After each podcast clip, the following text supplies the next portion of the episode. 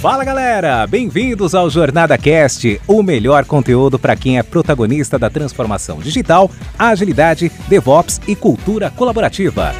Essa iniciativa é realizada com todo carinho pela comunidade Jornada Colaborativa, que é formada por pessoas apaixonadas em compartilhar conteúdos inspiradores com ajuda financeira para instituições carentes. Aqui você ouvirá entrevistas com convidados especiais, incluindo cases práticos dos nossos livros, e terá diversos insights para aplicação no seu dia a dia. O Jornada Cast agradece às organizações que contribuem para uma comunidade ainda mais forte e a nossa terceira temporada é patrocinada pela Dynatrace, uma grande empresa que é referência em tecnologia e DevOps. Bem-vindos a um episódio muito especial do Jornada Cast, parte da trilha Experts do Mercado, em que abordaremos o tema Experiência do Cliente. Eu sou Carla Krieger e estarei hoje com Labriola como co-host, junto com os nossos convidados Júlio César Mendes, Mariana Filizola, Ivone Vassac e Giovana Ramalho, todos palestrantes da sala Customer Experience do Summit de junho da Jornada Colaborativa. E os mediadores, André Missano, Sabrina e Thay. Como o tema é muito especial e a gente vai estar com experts mesmo aqui do mercado, hoje eu vou ficar como ouvinte para aprender um pouquinho mais sobre a experiência do cliente e passo a bola então aí para você, Blabriola. Obrigado, Carla. Estou com esse time aqui fantástico. Eu vou começar com o Júlio César Mendes, que é gestor de experiência do cliente na Exact Sales e fundador da Mais Miau. Assim, um pitch muito rápido aqui. O Júlio é especialista em experiência com o cliente, possui uma trajetória de mais de 15 anos de experiência, atuou em empresas como NET, Embratel, Hotel Urbano, Resultado Digital, iFood e um grande defensor da cultura centrada no cliente.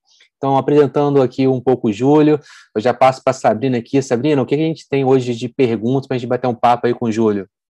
Opa, maravilha. Júlio, para a gente começar, você pode ajudar a gente a definir qual que é a diferença entre CX, CS e Suporte Customer Service? Poxa, bem legal essa pergunta. Primeiro, boa noite a todos. É um prazer estar aqui com vocês. É, não sinta nenhum demérito se você que está escutando esse podcast não saber a diferença. Até porque é algo muito novo no mercado, todos os conceitos, e a gente acaba embaralhando. Então vamos lá. O que, que eu costumo chamar de Customer Experience ou experiência do cliente? É uma experiência que é fruto de uma interação entre a sua empresa, o seu cliente, envolvendo tanto o processo físico psicológico e emocional durante uma jornada inteira. O que, a gente chama de jornada? Desde o momento da venda até qualquer evento que você tenha com esse cliente relacional e, obviamente, um belo de um relacionamento para que manter ele na base. Já a área de Customer Success, que a gente hoje denomina como CS, sucesso do cliente, já tem uma pegada um pouco diferente, que na verdade são todas as atuações que você faz para ter entrega de valor né, alcançando os objetivos e resultados através de relacionamento com ele. Então, é mais uma atividade proativa para que você consiga fazer com que esse cliente cada vez esteja mais engajado. Principalmente é muito utilizado nas empresas SaaS hoje em dia, Sabrina. Então, as empresas que. O que é uma empresa SaaS? Uma empresa que vende software para outra empresa. Muito no mercado B2B, ou seja, empresas que vendem produtos para empresas. E aí, o que, que chega do suporte, que é chamado central de atendimento, que é chamado de saque no mercado? É todo aquele grupo de pessoas que atendem às dúvidas, ou seja, muito mais no reativo. É quem está ali nos canais de atendimento da empresa para tirar uma dúvida, para acolher uma solicitação e até resolver um grande problema. Então, respondendo uma pergunta rápida, o que, que o CX responde para uma empresa? É o que ela acha do meu produto ou serviço, o que o cliente acha do meu produto ou meu serviço e o que a empresa consegue colher desse resultado. E já da área de CS, é se o, o cliente alcançou os resultados com seu produto e com o serviço. E já na área de atendimento, é quais foram os problemas que o meu produto e o meu serviço teve que eu consegui atender. O que, que você achou, Sabrina? Conseguimos resolver a dúvida? Maravilha, agora deu para entender, ficou bem claro, porque a gente escuta muito né, essas siglas hoje, CS, CX, e às vezes é um pouquinho complicado de definir, mas foi ótimo, deu para entender exatamente o que é cada um deles. Nós temos aqui mais convidados incríveis aqui agora. Eu vou apresentar a Mariana Filizola, Head de CX na Claro. A Mariana tem mais de 20 anos de experiência no setor de serviços, é principal embaixadora do cliente, garantindo um assento na cabeceira das mesas de decisão da Claro utilizando seus conhecimentos relacionados à satisfação, fidelização e retenção de clientes. Sabrina, que perguntas que a gente tem para Mariana? Vamos lá, para a Mari. Mari, vamos falar um pouquinho sobre CX no futuro, né? É, hoje a gente fala muito de CX e, e, tem algumas empresas que ainda não colocam, é, ainda não tem esse departamento. Você, você acha que as empresas vão conseguir se manter sem colocar o cliente no centro? Oi, oi, pessoal. Oi para quem está nos ouvindo. A pergunta é excelente, né? É, para a gente que trabalha com CX, a resposta parece até meio óbvia, né? É, mas vamos pensar. O comportamento do consumidor mudou com o acesso mais amplo à informação, a gente sabe, com acesso à internet, às redes sociais e o, todos os outros meios onde, ele, onde o cliente usa para se informar.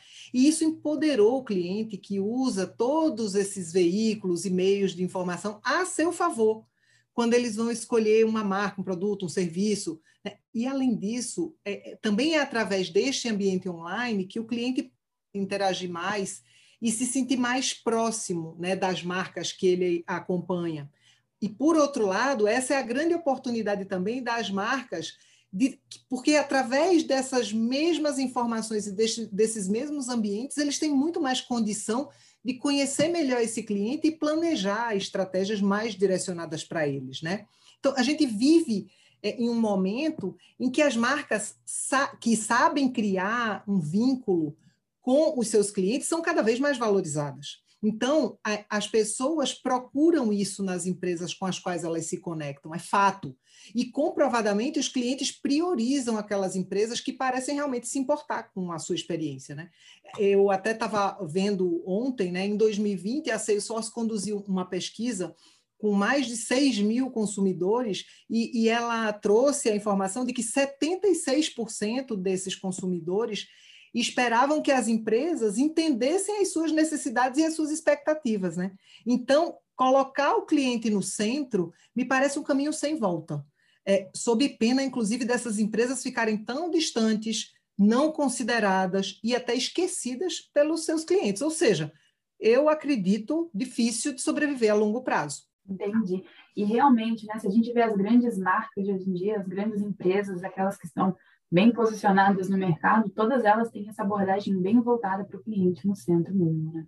Excelente, pessoal. Temos mais uma convidada aqui incrível para falar com a gente. Ivone é CEO da FC Nuvem, digitalmente na Angular Consult, teve cargos de liderança por empresas como Microsoft, IBM, também atuou como Head Delivery da KPG Mini, carreira baseada em tecnologia e experiência do cliente. Sabrina, o que a gente também tem de perguntas para a Ivone? Oh, maravilha. A Ivone é uma das nossas experts aqui da área de tecnologia. Então, vamos falar um pouquinho sobre isso.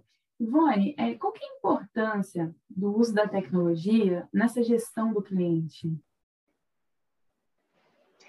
Olá, pessoal, tudo bem? Obrigada pela pergunta, Sabrina. É, eu acho que o uso da tecnologia é, vem bem de encontro com aquilo que hoje a gente tem colocado muito no mercado, que é a questão de que informação é o nosso, é o nosso petróleo, né? Então, tudo que a gente tem de informação, tudo que eu consigo é, saber do meu cliente, seja meu cliente interno, meu cliente externo, é, eu consigo fazer uma gestão muito melhor, muito mais é, é eficiente em cima dos meus clientes, e eu acho que a gente tem hoje é, N ferramentas no mercado que a gente aproveita, ou até mesmo as próprias inteligências que os sites e, e todos os, os, tipos de redes sociais eles, eles colocam. Então, é, hoje, o que a gente mais tem, tem visto no mercado é o quanto a gente consegue absorver dessas informações, né, e a gente conseguir fazer essa, essa gestão eficiente no cliente.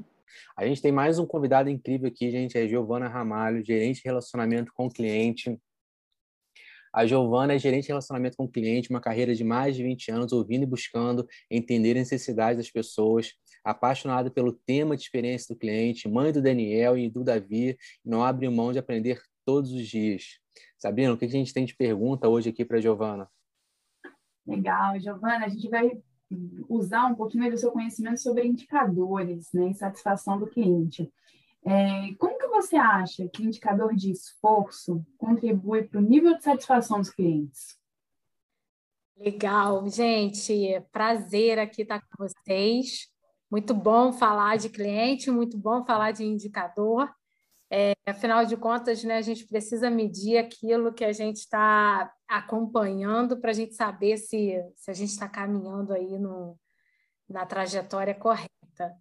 Mas antes de responder essa pergunta, eu vou explicar aqui um pouquinho como é que surgiu esse indicador de esforço, né, que a gente chama de SES. Então, a gente foi uma pesquisa que a Harvard fez lá em 2010. O nome dessa pesquisa era Pare de tentar agradar seus clientes. Como assim, né? E aí essa pesquisa, ela traz uma informação bem bacana, que ela diz o seguinte: 96% dos clientes, eles consideram, gente, trocar as empresas, trocar de empresa se perceberem que o processo de relacionamento com a marca está complicado. Então, assim, se eu, para me relacionar com a marca, eu tenho muito esforço, 96% desses clientes, eles consideram essa troca.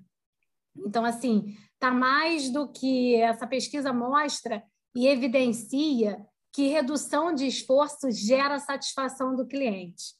Essa pesquisa tem uma outra pesquisa bastante interessante, ela é recente, ela é da Forrest, que ela fala o seguinte: 73% dos clientes eles seriam infiéis se tiverem é, uma experiência que exige apenas um baixo esforço para relacionamento. Então, é, o que, que acontece hoje? Né? A gente não pode parar, a gente não pode falar de esforço sem falar de tempo tempo hoje é uma preciosidade, né? Tempo hoje é a coisa mais preciosa que a gente tem. Essa pesquisa da Forrest, é, ela diz que 73% dos clientes falam que valorizar seu tempo é a coisa mais importante que uma equipe de atendimento pode fazer. Então, imagina a gente né, ligando para uma central, precisando resolver um problema, precisando se relacionar, e a gente fica naquele tempo de espera lá na fila de espera. Então, assim, tempo é valor, assim como redução de esforço, ela está diretamente ligada à satisfação. Então, a gente não tem como não acompanhar esse indicador de esforço. A gente não tem como é, saber o que, que o cliente, como é que é o nível de esforço para o cliente se relacionar com a gente. Então, com certeza, esse é um indicador que vai contribuir, vai estar tá diretamente ligado ao nível de satisfação do cliente e a gente precisa escutar é, os clientes para a gente poder saber qual é o que está acontecendo, é, como é que está essa é, essa vontade dele se relacionar com a gente mediante a esse nível de esforço que ele está tendo para poder resolver as questões dele no dia a dia. É, afinal de contas, tempo é dinheiro, né, Giovana? E para o cliente é a mesma coisa.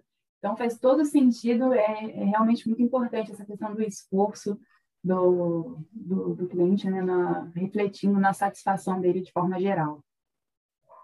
Pessoal, a gente vai para o segundo bloco aqui, segunda rodada de perguntas. A gente vai ter agora a participação do André Missano fazendo a questão das mediações. André, o que, que a gente tem de perguntas aí para o Júlio, por favor? Olá, gente, boa noite aí. Júlio, pegar um pouquinho da sua experiência aí, de alguns anos que você tem aí nessa área. Eu queria saber se boas experiências estimulam maior o consumo ou apenas fidelizam? Legal, muito obrigado pela pergunta. É, essa é uma pergunta que a gente tem que tornar ela motivadora, porque o fidelizar está diretamente associado ao grau de satisfação e o grau de experiência que o cliente tem. Mas vamos lá, né? Vamos olhar para uma ótica, a gente como consumidor. Quando a gente tem um bom atendimento, quando a gente tem uma experiência boa, quando a gente tem um índice de esforço pequeno para conseguir resolver algum atrito com essa empresa, qual é a primeira percepção que a gente tem como cliente? O que legal, que empresa legal, que mesmo que tenha errado, nossa, ela errou, mas caramba, foi ponta firme na hora de, me resolver, de, de resolver o problema, na hora de estar disponível, enfim, ela gerou um pequeno esforço para que eu conseguisse resolver. O que, que você faz diretamente? Você vai e conta para alguém. Alguém chega lá e te pergunta: pô, como é que foi o atendimento com aquela empresa? Eu estou a fim de comprar alguma coisa naquela, estou a fim de adquirir um serviço naquela empresa. A primeira coisa que você faz, pô, cara, no dia que a empresa é legal, comprei o produto, o produto funciona, o serviço funciona. Cara, mas eu tive um problema, sabe o que foi? Fui super ágil, foi super legal, o pessoal realmente é, conseguiu é, transformar um problema numa solução de uma forma bem ágil. O que, que acontece? Você acabou de virar um defensor da marca, você acabou de virar um advogado da marca. Então, respondendo a sua pergunta de uma forma bem objetiva e bem direta, não, não é só fidelizar. A partir do momento que você deixa um cliente satisfeito, o marketing é a satisfação do cliente. Quem faz o teu maior marketing é esse cliente satisfeito. Eu costumo dizer que reputação é o que a empresa fala que ela é, somado ao que dizem dela. Então, quanto mais você deixa clientes satisfeitos, mais os clientes se tornam seus fãs. E quanto mais fãs, eles acabam virando os seus eternos vendedores. Então, esse é o grande passo que a gente consegue mantendo a experiência do cliente positiva, mantendo a satisfação do cliente positiva. Legal, Júlio. Mesmo passando por uma experiência negativa, depois a empresa resolvendo, a, muda a percepção do cliente, ele torna novamente fiel à marca. Né? Muito bacana. É, aproveitando até essa pergunta aí, vou falar um, um, ponto importante aí da, com a Giovana, já que ela falou sobre a questão de esforço e o Júlio também comentou. Recebemos o feedback dos clientes e identificamos o nível de esforço dele em se relacionar com a nossa empresa. E o próximo passo, qual que seria, né? Continuando aí o ponto que você tinha colocado. Né? Legal. É assim como eu falei que tempo é uma preciosidade, né? Hoje em dia, é, a gente também pode considerar que o feedback do nosso cliente também é algo de bastante valor. Né? Afinal de contas, a gente existe para eles, né? a gente existe para prestar um serviço ou fornecer um produto que a gente que vá resolver alguma questão, né, que vai satisfazê-lo de alguma forma.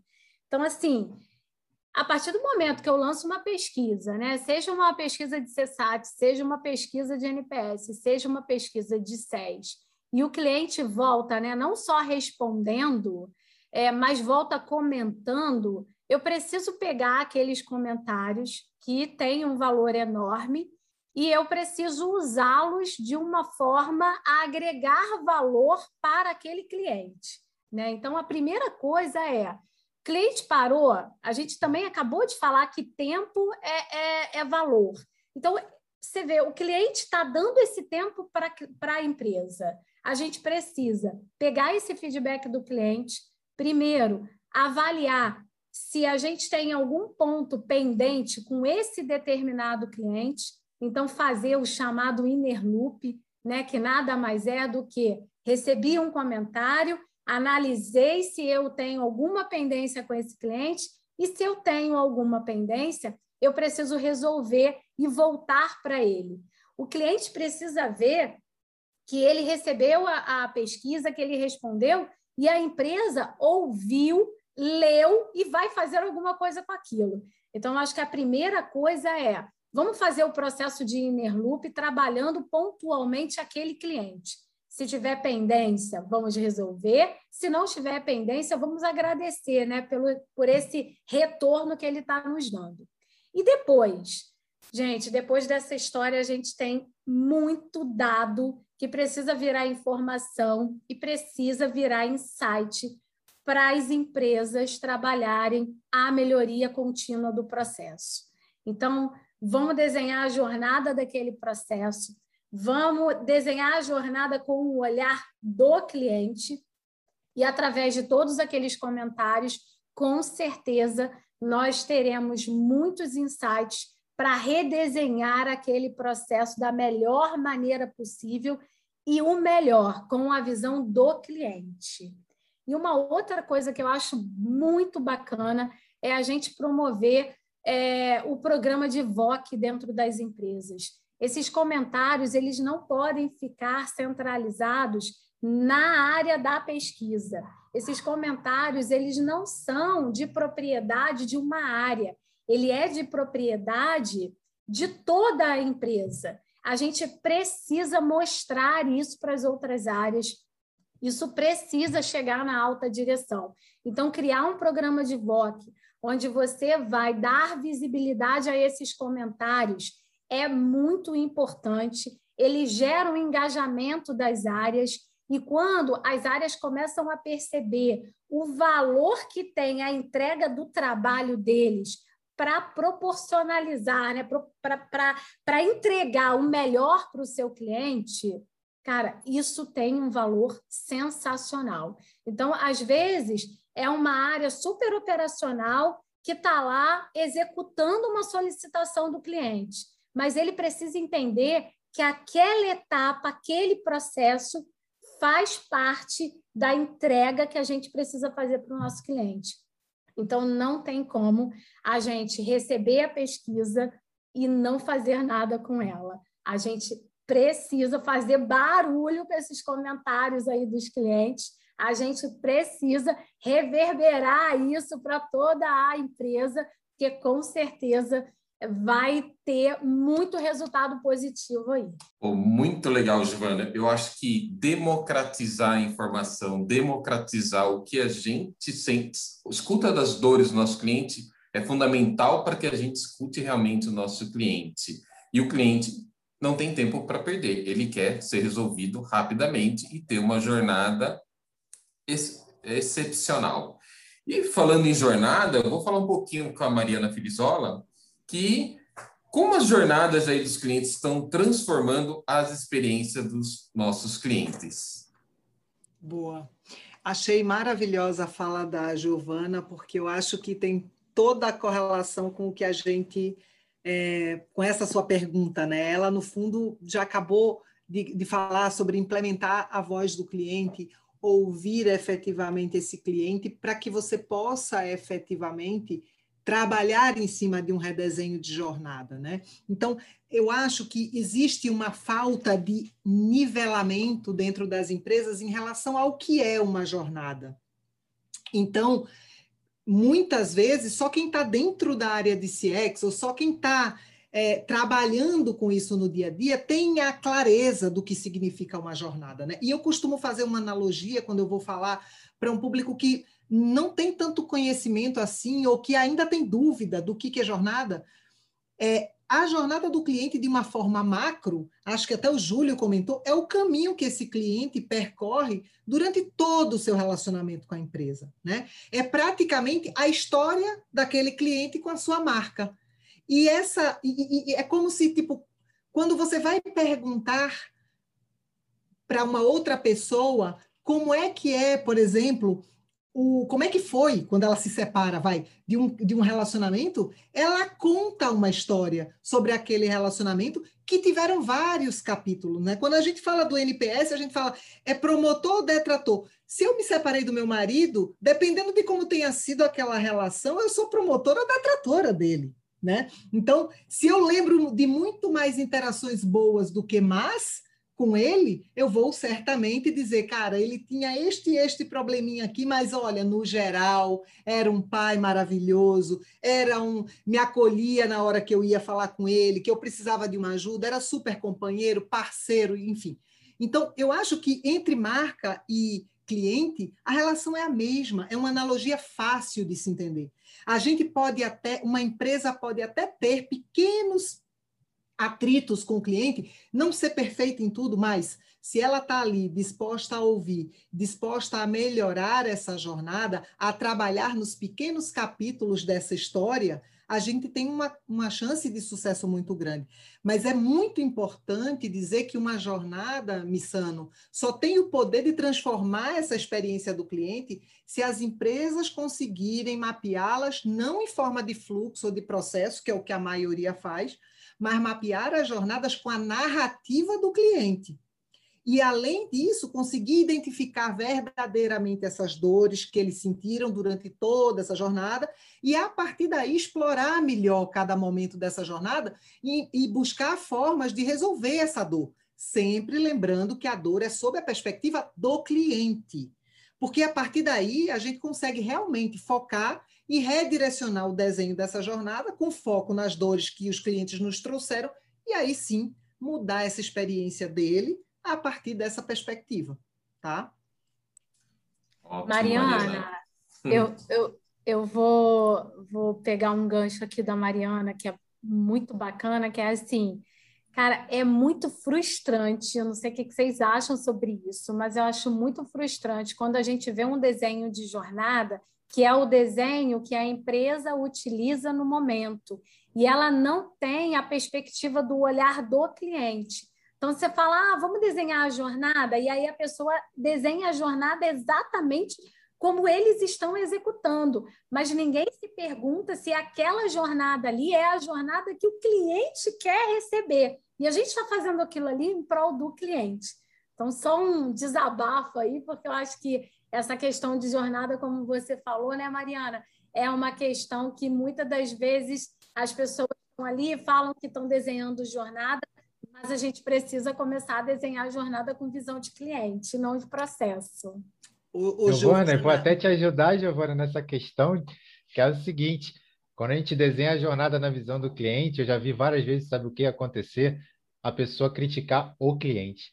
É falar, não, mas esse cliente não entende nada. Ou então, esse cliente é muito chato. Ah, esse cliente, ou seja, a gente começa a criar estereótipos, porque a nossa visão, na verdade, do passado era uma visão muito viciada em o que eu faço de bom. Parece que a gente inverte os valores. Não é o cliente que está no poder. Quem está no poder é a empresa. E está fora isso. Quem está no poder é o cliente. Então, muito legal esse comentário sobre a jornada, e principalmente para o pessoal que está nos assistindo, entender que a jornada não é a visão da empresa, é a visão do que acontece com o cliente, porque aí sim a gente sai de uma armadilha, que é a armadilha do que a gente acha que está fazendo de melhor.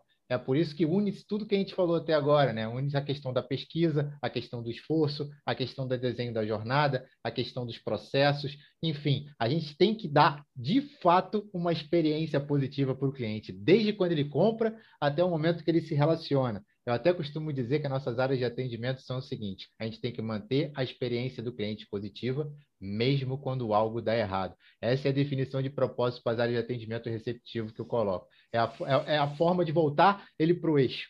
Então, show de bola, muito boa essa discussão, Giovana. Muito bom. Ah, legal. A Mari, se quiser complementar alguma coisa, mas o seu ponto foi fundamental aí para que a gente pudesse discutir aí o que é importante. É pensar na jornada do cliente do ponto de vista do nosso cliente. Bacana, viu? É exatamente isso, gente. Acho que a gente já, já já falamos tudo aqui, super feliz, estamos super concordando. Que ótimo.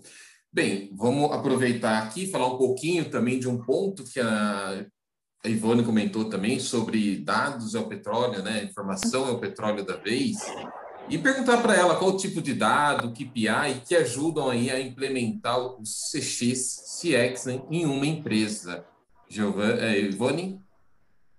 Legal, André, boa pergunta. Eu acho assim, a gente está, é, quando a gente começa a pensar cliente como centro, né, dentro da nossa empresa, né, dentro daquilo que hoje a gente está trabalhando, né, tem um antes transformação digital que a gente pensava muito em é, o meu produto, né, se o, é, o meu produto, como que o cliente compra o meu produto, e hoje a gente olha diferente, né, exatamente isso que Giovana, Mari, Luiz e, e o Júlio colocaram aqui para gente, né, Eu, hoje a gente olha é, como que o meu cliente é, vai usar o meu serviço e ele vai fazer sucesso com isso, né? Então, a implementação da área de CX dentro de uma companhia é exatamente pensando nisso, né? Eu, eu preciso olhar a, a jornada do meu cliente como o, o, todo dentro da minha companhia, né? Eu preciso, desde o momento que ele me acessa lá no site, desde o momento que ele me acessa lá no, numa rede social, ou ele liga para a gente, ou um, um vendedor nosso é, aciona ele, desde aquele momento até a hora que a gente vai entregar e naquele momento que a gente quer que ele recompre alguma coisa, né? Ou que ele crie aquela fidelidade dentro da, da nossa companhia. Como a gente vende serviço hoje, né? Hoje a gente está muito preocupado em, em, em, servir o cliente, né? E é, a gente precisa cada vez mais ter alguns dados, aquela, as informações essenciais para a gente poder criar essa, essa é, experiência do cliente dentro da nossa companhia, né? Então, assim, acho que a gente tem que olhar primeiro quais são os nossos desafios, desafios com os clientes, né? A partir do momento que eu sei quais são os desafios que eu tenho com o meu cliente, eu tenho que entender quais são os dados que eu tenho que coletar, quais são as informações que eu tenho que trabalhar e eu criar um repositório, né? Criar os meus dados aqui, minha informação, que eu possa olhar para o sucesso do cliente, né? Então, acho que mais do que a gente só coletar dados e a gente é, guardar esses dados, é o que, que, eu vou fazer com esses dados, né? Como é que eu, eu crio o, o, dado como gestão de conhecimento do meu cliente, né? Como é que eu vou fazer esse trabalho é, dentro de, da experiência do meu cliente? Então, lá na, na empresa, eu olho muito assim, é, para cada cliente, eu tenho um desafio, né? Então, é, é o que vocês colocaram, né? É, as jornadas, elas são diferentes porque cada cliente desenha a sua jornada dentro da sua companhia, né? Então, eu tenho um desafio para cada cliente. Então, para cada cliente, eu preciso mirar na informação, no dado, que eu vou levar o meu cliente para o sucesso, né? Então, esses KPIs, eles servem para a gente coletar de uma forma é, alta, né? Uma forma mais é, floresta, né? E eu tenho que começar a olhar o meu cliente como cada um é um indivíduo, né? Que eu tenho tratamentos diferentes, que eu tenho atendimentos diferentes, que eu entrego às vezes diferente, né? Lá a gente até brinca um pouquinho. Tem cliente que é mimado, tem cliente que não gosta que a gente mime, né? Então, esses são os diferenciais de cada cliente e que a gente tendo dados, a gente tendo é, como medir indicadores do meu cliente, eu, eu consigo fazer tratativas mais personalizadas, tratativas mais empáticas, né? Nessa jornada do meu cliente. Então, eu entendo que é, os dados, os indicadores que a gente precisa coletar, André, vem muito de encontro com o desafio que eu tenho com o meu cliente, né? E se a gente olhar o nosso cliente dessa forma, que a gente vai tratar de forma personalizada, eu acho que a gente é, coleta dados, informações diferentes para a gente estruturar a nossa jornada com ele. Ajudei, André? Com toda certeza. Eu acho que hoje em dia as empresas que não têm, não conseguem trabalhar com dados, elas ficam meio cega. Seguem os seus caminhos é. sem um rumo, né? É, e sabe que eu, eu percebo, é, quando a, a Giovana foi falar do, do, dos, das pesquisas, é, tem muitas empresas que fazem as pesquisas e aquilo lá não serve para nada, né? Eu, por exemplo, depois eu não, não, não, integro essas pesquisas ao meu CRM, por exemplo, né? Eu deveria usar isso como base de benchmark do meu cliente, né? Eu tenho que pegar as minhas pesquisas e fazer o uso delas. Eu pesquisar por pesquisar, eu acho que a gente não precisa. Eu preciso pesquisar e entender qual é a reclamação, qual é a sugestão, qual é o feedback que eu tenho, né? Eu, no nosso último encontro, eu falei, né? Eu acho que o cliente que para para fazer uma pesquisa, que ele dá um feedback para você, ele se importa com você, ele se importa com o que você entrega, né? O cliente que não quer mais a gente, ele nem responde, ele não responde, ele olha para aquela pesquisa e fala: Meu, cansei dessa empresa, estou indo embora. Então, eu acho que é, faz sentido a gente fazer as fazer as pesquisas e criar indicadores para eu criar uma integração mais, mais sólida com o meu cliente, eu criar um, um, um atendimento mais empático com o meu cliente, né? E transformar esse nosso desafio talvez num caminho mais suave para o sucesso, tanto da nossa empresa como a do cliente também, né? Eu acho que é isso. Ótimo, obrigado. Júlio, você queria comentar alguma coisa? Nossa, eu adorei o tema que a Ivone acabou levantando para a gente, que foi o seguinte: a gente acabou de falar sobre jornada. E acabei de ver a versão 2.0 que a Ivone falou sobre jornada. É uma jornada por persona. Olha que coisa linda que ela acabou de apresentar para a gente. Então, é óbvio que eu gosto muito de usar a brincadeira dizendo assim: primeiro vamos ser síndico do prédio para depois tentar ser presidente do Brasil. Se você ainda não desenhou a jornada, desenhe a jornada. Mas depois do momento que, como é uma melhora contínua, seria muito legal que você desenhasse a sua jornada por persona, justamente para que você conseguisse diferenciar os tipos de clientes que entram em contato contigo. Outro ponto muito legal que a Ivone trouxe para o pessoal que está nos assistindo é o seguinte: ter muito dado não quer dizer que você tem muita informação. Porque, na verdade, se você não tratar os dados, se você não fizer com que aqueles dados te respondam alguma questão, e mais do que isso, se você não compartilhar, acho que foi a Giovana que foi a Mariana que também contribuíram com esse fato, se você não compartilhar por dentro, dentro da empresa e fazer com que aquilo seja aquecido, aquele dado vire alguma coisa, a gente realmente só tem uma porção de números que não vão fazer nada por nós. Então, dois pontos muito legais que a Ivone trouxe que a gente sofre isso na pele no nosso dia a dia. Não, não, não, desculpa, isso acontece com concorrente. Sabe o que eu acho, Júlio? É, sobre dados, eu fico pensando todos os dias é, que a gente, dentro da companhia, e não é uma companhia, a maioria faz isso, ela cria muita informação celular, né? Ela, ela divide por áreas as informações, então cada área faz sua sua pesquisa e ela divide muito celular. E eu, eu falo muito lá na empresa e em todas que eu, que eu passei, é que a gente tem que criar dados mais centralizados para a gente poder compartilhar de uma forma mais justa e honesta dentro da companhia, né? Para a gente para que todos dentro da companhia consigam enxergar essa jornada persona, né? Essa jornada 2.0, né? Se eu não, se todos da companhia não entendem o que é o meu cliente, quem é meu cliente, como que eu vou atender esse cliente, como é que a gente faz, né? Ah, só o vendedor que, que entende do cliente, né? O cara que entrega não precisa entender. Então, eu digo, as informações que a gente tem aqui sobre o cliente é uma informação pública, né? Então, a gente centraliza num repositório, num, num lugar que eu chamo de, de lugar de conhecimento mesmo do meu cliente, e lá a gente pode todo mundo fazer uso daquela informação. Por quê? Porque todo mundo precisa conhecer o cliente, todo mundo precisa ter o máximo de informação possível do meu cliente para servir bem, né? Eu acho que é, é por aí mesmo, Júlio. Obrigada pela sua contribuição.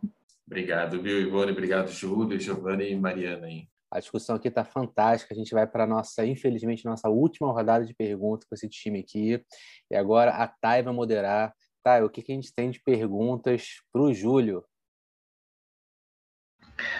Júlio, é, a gente falou sobre cliente, sobre ouvir, mas a gente precisa entender que tem um novo modelo de cliente chegando, né? Conta para gente o que, na verdade, qual a expectativa, né? O que é valor para o consumidor 5.0? Nossa, ótima pergunta, tá? a respeito disso. É, óbvio que a gente usa nomenclaturas para a gente conseguir, né, de alguma forma, se referenciar, né? Mas eu não poderia falar do 5.0 se não me falasse quais são as características do 1.0, 2.0 e assim vai. O cliente 1.0, é, do que a gente entendia aí pela, pela literatura, o cliente 1.0 é o consumidor onde o foco da empresa está no produto. E o objetivo dessa empresa é vender. Aí chegou a era do consumidor 2.0, onde o foco da empresa era no cliente, legal, e a gente tinha como objetivo satisfazer e reter esse cliente. E aí chegou o 3.0, onde o foco da empresa era no ser humano. Opa, grandes avanços. E o objetivo era refletir os valores. E aí a gente chegou no 4.0. Qual era o foco da empresa na época do cliente 4.0? Informação, muita informação. E qual era o objetivo? Engajar esse cliente. E aí, o 5.0. O que, que é o atual 5.0? O foco da empresa é na jornada do cliente, tão falado dentro do nosso podcast aqui hoje. E o objetivo qual é? Melhorar a experiência desse cliente e cada vez mais gerar valor. Aí você me pergunta, Júlio, não entendi nada do que você falou. O que, que na prática é um cliente 5.0. É um cliente que quer eficiência, ele não quer mesmo, ele quer eficiência mesmo no sábado à noite, tá? A, a, outra coisa, ele precisa de opções rápidas para falar com você. Não é um cliente que tem muita paciência de ficar procurando qual é o melhor canal. É um cliente que é inspirado em valores humanos. É um cliente diferenciado, não é um cliente que está pensando de uma forma muito superficial. É um cliente em que você, empresa, tem que ter uma responsabilidade. Quando eu estou falando responsabilidade, é inclusive responsabilidade social. É um, é um cliente que ele curte experiência que gere momentos incríveis, momentos positivos. Não é só o produto, não é só o serviço é muito mais do que isso. E é um cliente que quer se sentir especial. Ele não quer que você incomode, ele quer que você o atraia. Nossa, tem um exemplo muito clássico disso que eu tenho certeza que quem está escutando a gente agora nesse podcast vai, vai, vai se, se colocar na, na questão. Teu telefone toca. Na hora que o teu telefone toca, é um número que você não conhece. Aí você vai lá, atende o telefone. Aí vem uma voz: Alô? Alô? Aí daqui a pouco vem uma voz totalmente diferente e falou assim: Oi, Júlio, é você que está falando.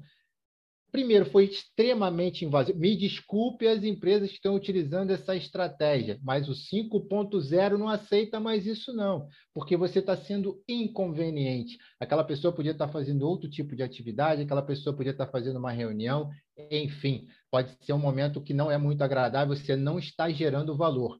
Nem sempre quantidade é qualidade. Então, tome cuidado com esse cliente 5.0. Ou seja, Thay, resumindo, o que é o cliente 5.0?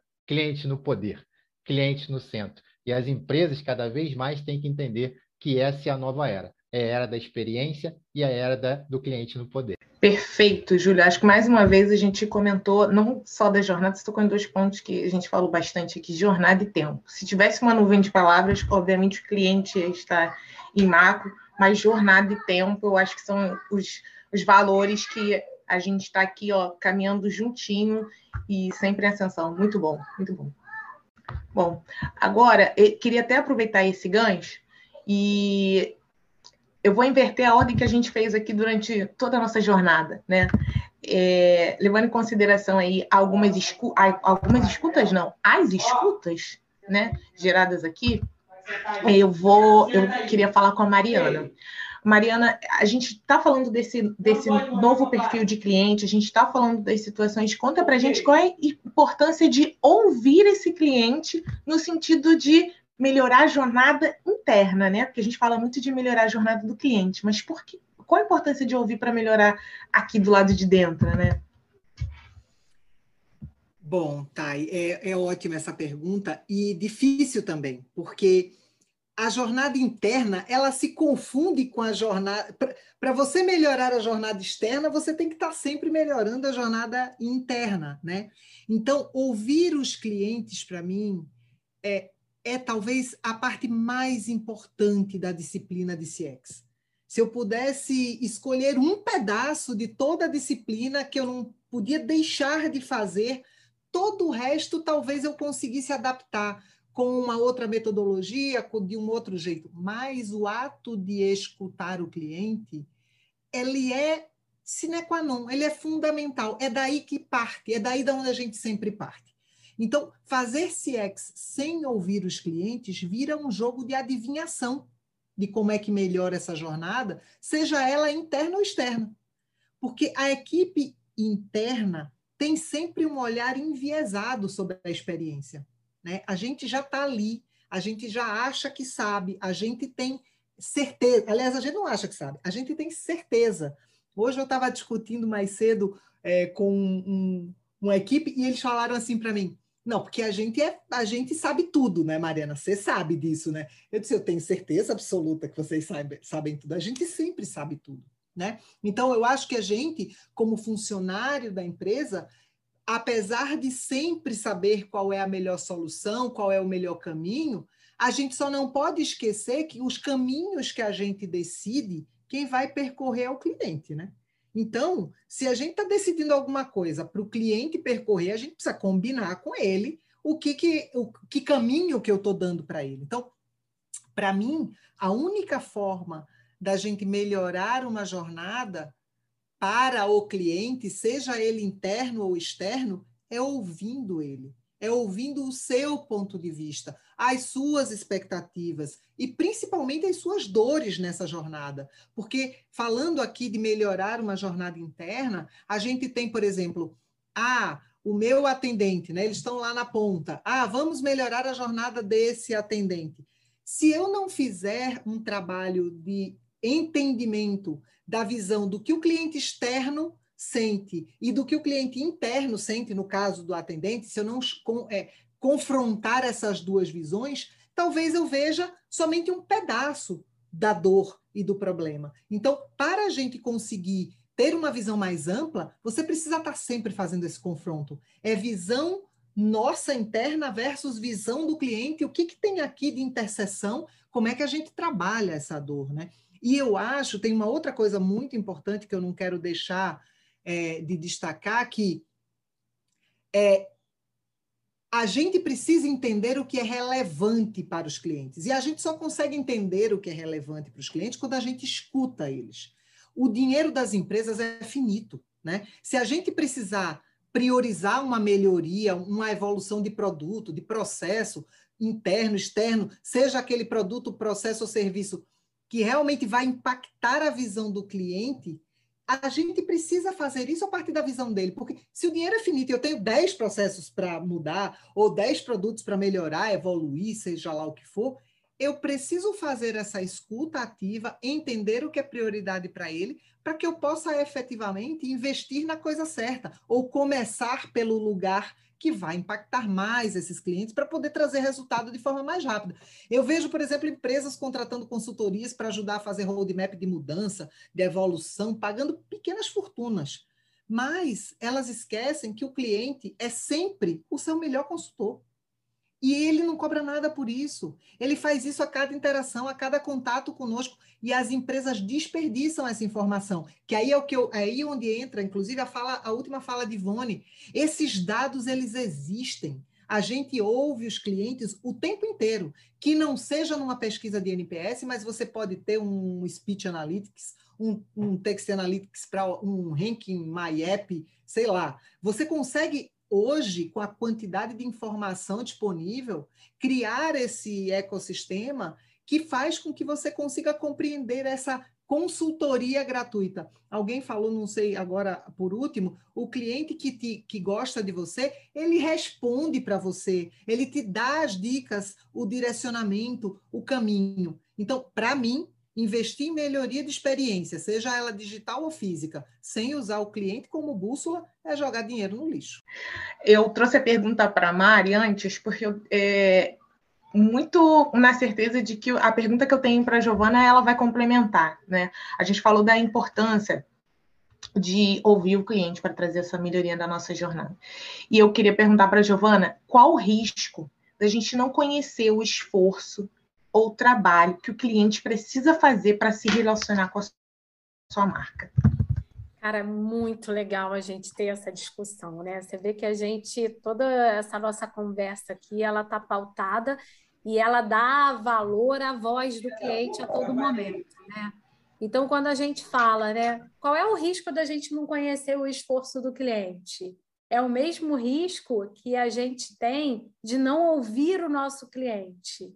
Então, se a gente não ouve o cliente, a gente não sabe se o que a gente está entregando está gerando satisfação para ele, se a gente está agregando valor, se a gente está sanando a necessidade dele. Então, como é que eu vou atuar na melhoria dos nossos processos, na melhoria dos nossos produtos, sem antes ouvir o cliente? É impossível. O cliente, cada vez mais, e é o que o Júlio falou, Agora a gente tem um cliente 5.0, gente. O cliente ele está mudando a cada minuto. A gente pisca ele muda o comportamento dele. Nós somos clientes, nós sabemos o quanto nós somos. É, ontem a gente tinha uma exigência, a gente tinha uma necessidade, hoje a gente tem outra. Então, é, se a gente não ouve, a gente não sabe o que de fato a gente está deixando de entregar. Se eu deixo de entregar, eu vou perder o meu cliente.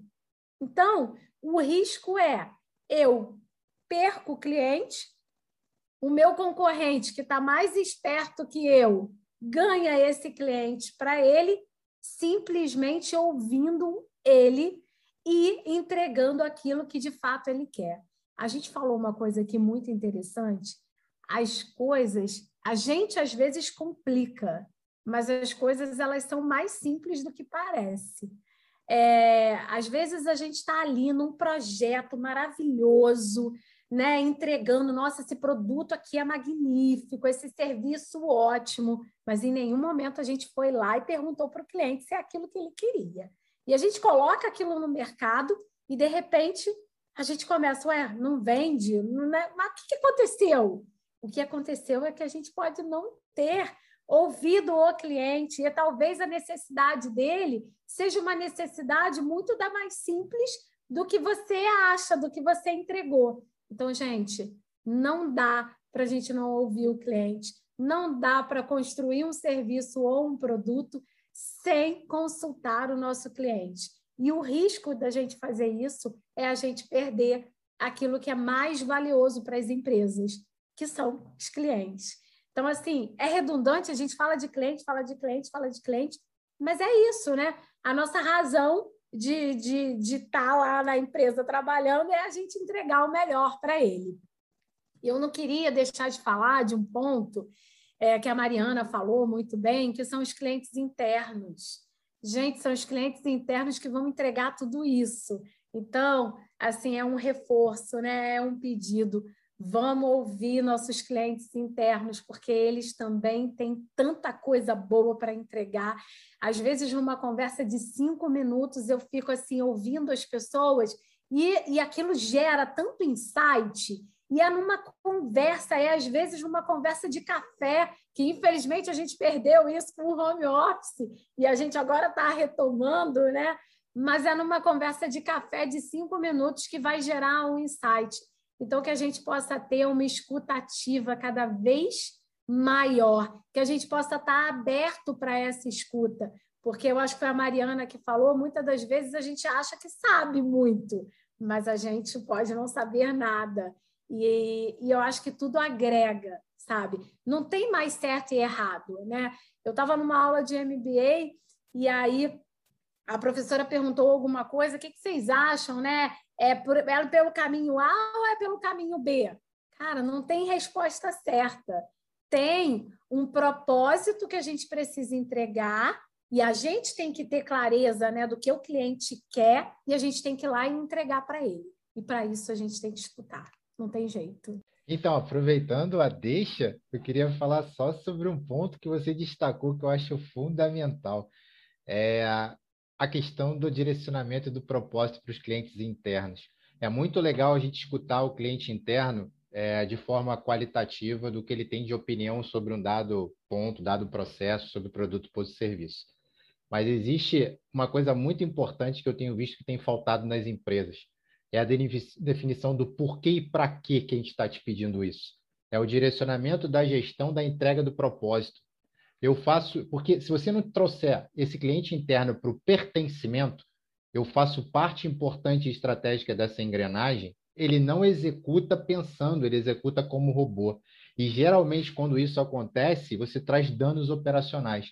Quando ele entende o propósito, são duas coisas que você pode dar para ele: empoderamento, que é uma coisa muito forte, porque ele está entendendo o porquê e para que ele faz, ele não tem medo de errar.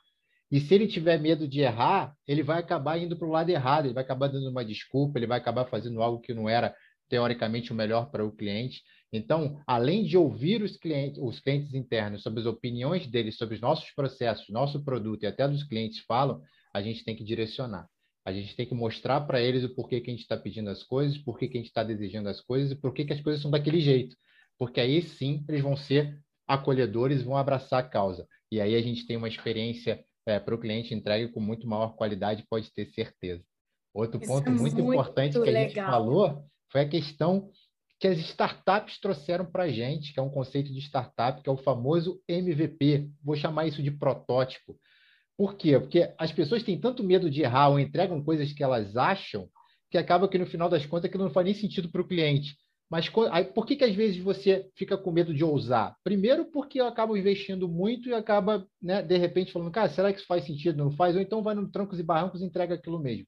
Quando você faz um protótipo, você faz algo ousado, você faz algo sem medo de errar, sendo responsável, porque está num ambiente controlado. De vez eu fazer aquilo para todos os meus clientes em produção, eu pego um recorte dos meus clientes faço aquele novo produto, aquele novo processo, aquela inovação e testo. E a resposta daquilo é que vai fazer você investir para o próximo passo. Então, dois pontos maravilhosos que foram falados, Giovana, principalmente a respeito do cliente interno e a respeito da gente testar e utilizar o que as startups trouxeram para a gente de conceitos novos de gestão, né? Muito legal. Júlio, você sabe que eu falei esses dias para a minha equipe, e aí eu venho repetindo isso a gente não coloca nada em andamento sem antes a equipe saber o porquê daquilo. Então, eu não, a gente não vai mais, ah, vamos divulgar um novo procedimento. Não, antes de divulgar o um novo procedimento, nós vamos dizer o porquê estamos mudando. Isso com certeza, Júlio, gera um engajamento para a equipe e ele, ele, ele, ele faz parte daquilo, né? Ele, ele se sente envolvido no processo e aí o resultado, sem sombra de dúvidas, é um resultado com uma qualidade infinitamente maior. Muito legal você ter trazido esse ponto também. Gente, sensacional. Eu tinha até pensado em algumas coisas para falar, mas vocês, eu, eu tenho tanta coisa bacana que a gente falou que a gente eu podia ficar aqui e falar assim, gente, pega um café, vamos, vamos seguir. Mas acho que a, a Ivone, ela fala muito, a maioria que a gente fala muito de quem está lá na frente, quem está mais próximo do cliente, e a Ivone trouxe muito uma coisa que vem mais para dentro, que é a questão da gestão mesmo do cliente, ela comentou sobre o processo de transformação. Então, assim, eu acho que para fechar, que eu acho que é um compilado aí a, Giovana também comentou isso sobre ouvir nossos clientes internos. Acho que é quando a gente abre o funil, né? A gente sai do funil aqui da nossa área, né? De, de atendimento direto, de quem está mais próximo, nas áreas de relacionamento e tudo mais, que vem primeiro suporte, depois toda aquela explicação maravilhosa que o Júlio trouxe lá na frente para a gente. Eu queria perguntar para a Ivone exatamente para a gente costurar tudo isso, sabe? É, como a gente como começar a implantar uma cultura de experiência para o cliente nas empresas que ainda não, não pensam na gestão do cliente, sabe? Na empresa como um todo, não é só a galera que está lá mais próximo do nosso, da nossa preciosidade, que é o cliente, sabe? Legal pergunta, Thay. É, eu, quando a gente vai falar nas empresas, né, nas menores, elas falam assim. A primeira resposta que vem para mim, tá, é exatamente essa. Poxa, Ivone, mas essa, esse negócio de cultura do cliente, né, gestão do cliente, experiência do cliente, cara, isso daí é para as empresas grandes, né, aquela que entrega sorriso, aquela que, né, deixa você feliz, né, e talvez não seja para minha empresa, né, eu sou uma startup, eu tenho aqui meia dúzia de funcionários, né? A gente tem dois grandes clientes, tal. Eu, eu acho que isso não é coisa para mim, né? E aí, o meu discurso sempre vai ser assim: se a gente não implementar a cultura do cliente, a, a gente não começar a olhar o cliente como centro do nosso negócio, a gente vai morrer, né? A gente está fadada a morrer, né? Não tem como eu vender serviço, vender produto, vender qualquer coisa se eu não estiver pensando no meu cliente, né? Hoje a gente vê nesse, nesse momento que a gente está passando, a pandemia, muito, muitas pessoas, né, empresários, se reinventaram por conta da pandemia, né? E colocaram clientes, consumidor, como centro do negócio. Então, a pessoa lá da loja, ela inventou a sacolinha. Ela manda o WhatsApp para você e diz: Olha, quer que eu mande uma sacolinha, né? A sacolinha para ela representa, Ivone, lembrei de você, né? Chegou peças com a sua cara, né? Então, ela não está fazendo a gestão do cliente, ela não está implementando a experiência do cliente dentro do, da, da, empresa dela. É uma loja que vende lá, sei lá quanto ela fatura no mês, mas é uma empresa pequena, né? Então, toda empresa que não estiver pensando em implementar a cultura do cliente dentro da, da companhia, ela está fadada a morrer. Ponto final, acabou, né? Então, o que, o, que eu, o, o que eu acho, primeiro de tudo, é mudar a cultura das pessoas, né? É entender que o CX, ele é um grande guarda-chuva dentro da companhia, que ele é guardião de todas as áreas da companhia. É marketing, é operações, é sales, né? É o time de vendas, é todas as áreas, ele está dentro desse guarda-chuva que a gente vai chamar de experiência do cliente, né? De CX. E esse guarda-chuva, ele é responsável por entender o momento que o cliente entra dentro da, da sua empresa, seja o meu cliente interno, meu colaborador, seja o meu cliente externo, né? E aí, a hora que a gente diz para o meu colaborador, por exemplo, que o, que, que o cliente é o meu ativo mais importante, que ele é meu ativo mais importante, a gente começa a disseminar a cultura do cliente, né, da importância do cliente. Então, a Giovana e o, e o Júlio falaram super bem aí da voz do cliente, de ouvir o cliente interno, né? A gente começa por aí. Eu acho que nada mais justo que a gente conhecer muito bem quem trabalha com a gente e a gente poder implementar essa experiência incrível, né? Quem que não quer trabalhar numa empresa onde a maioria dos funcionários só falam bem da empresa onde você trabalha, né? Tá aí grandes exemplos aí da, da minha área, as big, big tech, todo, todo jovenzinho que está lá na universidade quer trabalhar no Google, né? Porque diz que é a melhor empresa para trabalhar, que é isso, que é aquilo. Quando eu estava na Microsoft, as pessoas me olhavam assim, nossa, ela é da Microsoft. Por quê? Porque tem um conceito, né, de empresa legal para trabalhar. Então, eu acho que a gente trabalhar com essa experiência já, começando no nosso colaborador, no nosso cliente interno, já é o primeiro passo para a gente começar a implementar a nossa cultura de experiência do cliente, a nossa cultura de gestão do cliente dentro da companhia, né? Dali em diante, o céu é infinito, né? O quanto eu vou conhecer do meu cliente, quanto eu vou fazer de benchmark do meu cliente, e eu vou entregar valor para ele. Por quê? Porque o meu colaborador, meu colaborador interno, ele já entendeu que, que negócio que é essa experiência do cliente, e eu amo trabalhar nessa companhia incrível, né? Então ele vai entregar o quê para o meu cliente? Só valor. Ele só a entregar valor. Então, isso muda muito, tá, tá? Então, acho que isso é o primeiro passo. Então, trabalhar a nossa cultura, né, dentro da, da companhia, para que a gente pense que o nosso cliente é o nosso maior ativo. Pronto. Primeiro passo que a gente vai fazer, né? E ali a gente cria alguns eventos, né? Eu acho que eventos de onboards boards interessantes, né? Eventos de webinar importante dentro da companhia. É, eu cada vez mais carregar dentro do meu colaborador que para a gente é, é importante a gente se conhecer e a gente conhecer aquilo que a gente entrega, né?